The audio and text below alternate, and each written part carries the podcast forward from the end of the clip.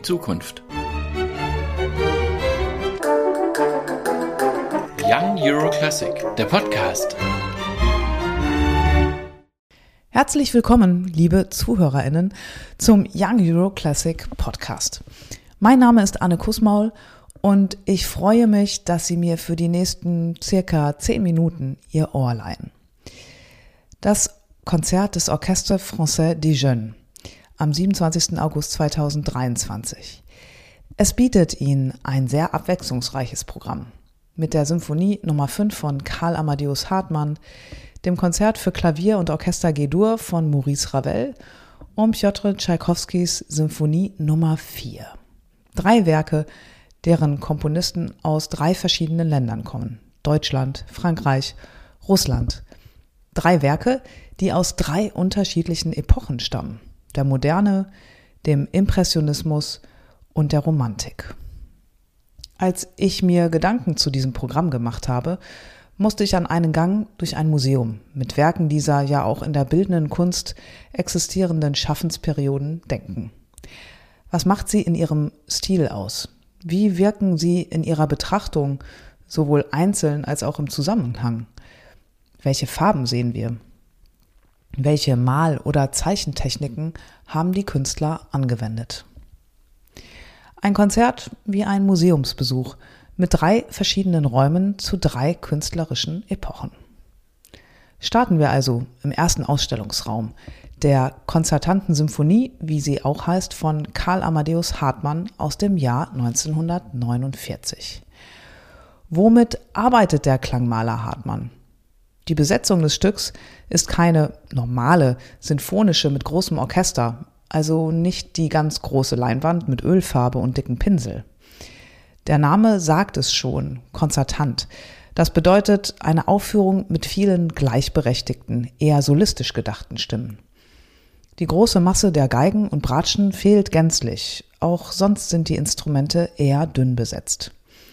Ein reduziertes Klangfarbenwerkzeug also, vielleicht mit Acrylfarbe und ein kleineres Format. Stellen wir uns eine Leinwand vor mit verschiedenen Motiven, stark voneinander abgesetzt, in aparter Farbgebung. Je nachdem, wohin der Blick schweift, sehen wir mal einzelne Formen, mal Zusammenspiele von mehreren.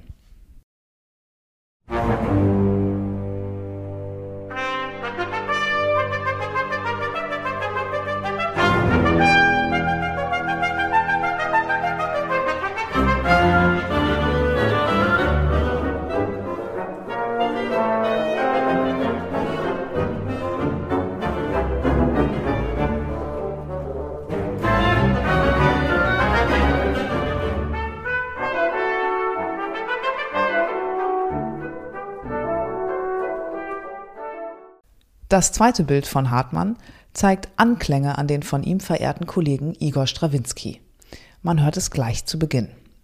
Der klingt ganz ähnlich wie das Fagott-Solo in Strawinskys skandalumwetterten Sacre du Printemps. Und auch im Verlauf der Musik begegnet man diesen Klängen immer wieder. Hören wir zunächst in den Beginn von Hartmanns zweitem Satz und dann den Beginn von Strawinskys Sacre du Printemps.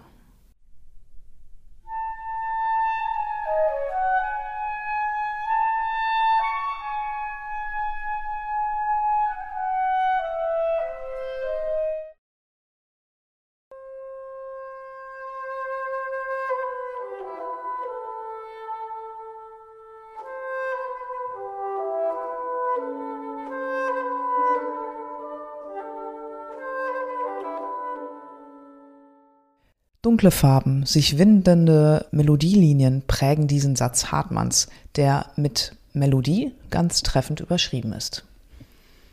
Das dritte Bild, Rondo der Symphonie, zeigt wiederkehrende Elemente. Sie verteilen sich über eine klangfarblich bunte Palette mit zirkusähnlichen Motiven, die vornehmlich von der Trompete vorgestellt werden. Ein schillerndes Bild.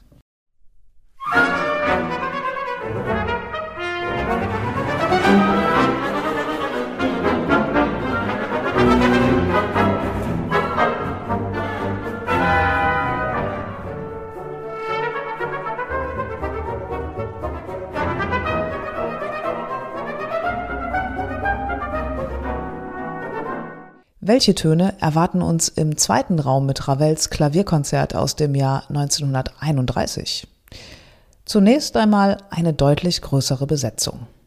Vom ersten Ton des ersten Bildes an setzt dieser Raum an das Schillernde von Hartmanns letztem Bild an. Mit einem echten Peitschenknall und ebenfalls zirkusähnlichem Treiben. Es passiert so viel auf diesem Bild, dass die erste Minute nur so an einem vorbeirauscht. Die Farben, sie sind sehr viel heller, pastelliger. Das Jazzblau mischt sich in die Klangpalette hinein. Wir sehen und hören Szenen zwischen Bar, Zirkus, einem Spaziergang an der Seine. Der bildlich-klanglichen Fantasie sind hier wahrlich keine Grenzen gesetzt.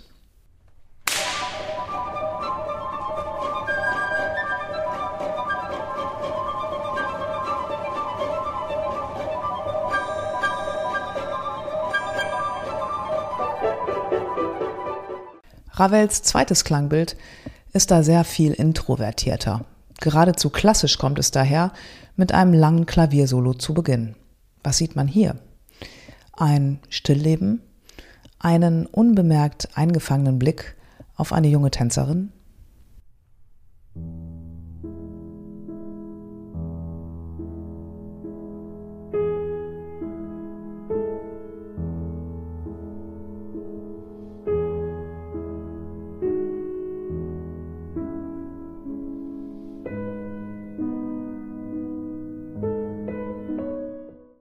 Der dritte Satz beginnt wiederum lebhaft mit einem deutlichen Wumms. Lebenslust pur. Vielleicht ein Bild von einem belebten Markt, auf dem Kinder- und Musikgruppen, sogar Kleinkünstler umhertreiben. Lassen Sie sich mitreißen von dieser aufregend hinreißenden Bilderreise Ravels.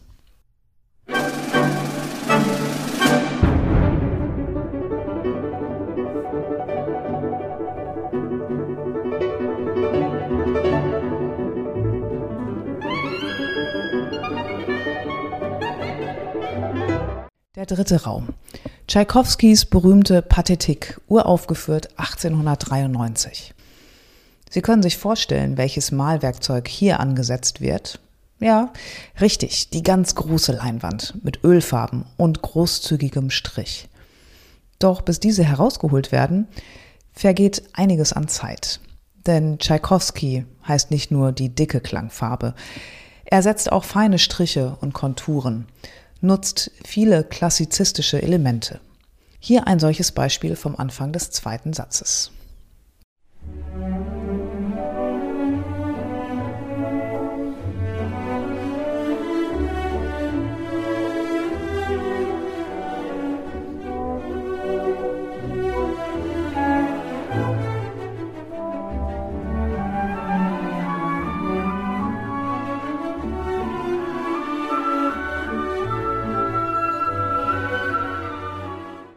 Und natürlich wird es auch höchst romantisch und klanglich wie farblich sehr dicht, wie zum Beispiel im vierten Satz.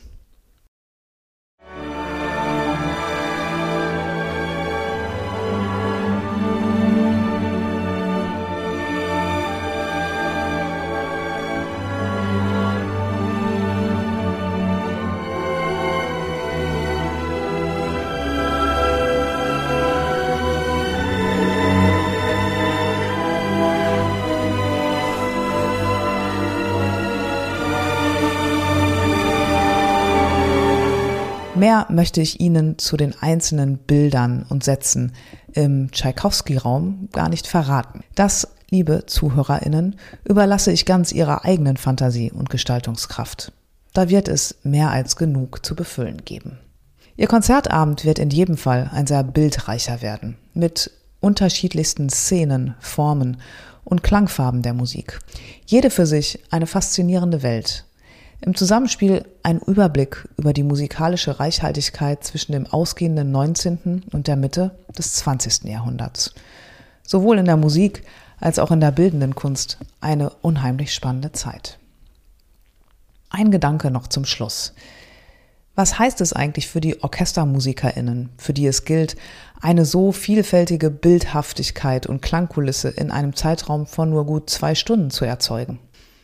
Zunächst einmal brauchen Sie ein hervorragendes handwerkliches Können. Stellen Sie sich die Bögen der StreicherInnen einmal als Pinsel einer Malerin vor. Mit ihnen zeichnen sie sowohl die feinsten Konturen, malen aber auch die fettesten Klangfarben in den Raum. Von kleinsten Elementen bis zu langgezogenen Linien. All das abwechselnd und in kürzester Zeit. Und dann von Komponist zu Komponist versehen mit einem sehr eigenen Gestus.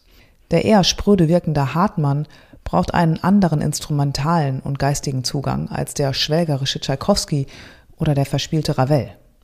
Für diese Wechsel brauchen die jungen MusikerInnen sowohl physisch als auch psychisch eine große Wandlungsfähigkeit, ein Verständnis von Gemüt und Zusammenhängen musikalischer als auch zutiefst menschlicher Phänomene. Denn der Unterschied zu einem Besuch in einem Museum ist, dass die Musik nicht nur von BetrachterInnen, Raum und Licht abhängt, sondern jedes Mal auch neu von den Interpretinnen gemischt wird. Die musikalische Palette wird jedes Mal live gemischt und frisch auf der räumlichen Klangleinwand verteilt. Lassen Sie sich also verzaubern von diesem spannenden Programm. Young Euro Classic, der Podcast.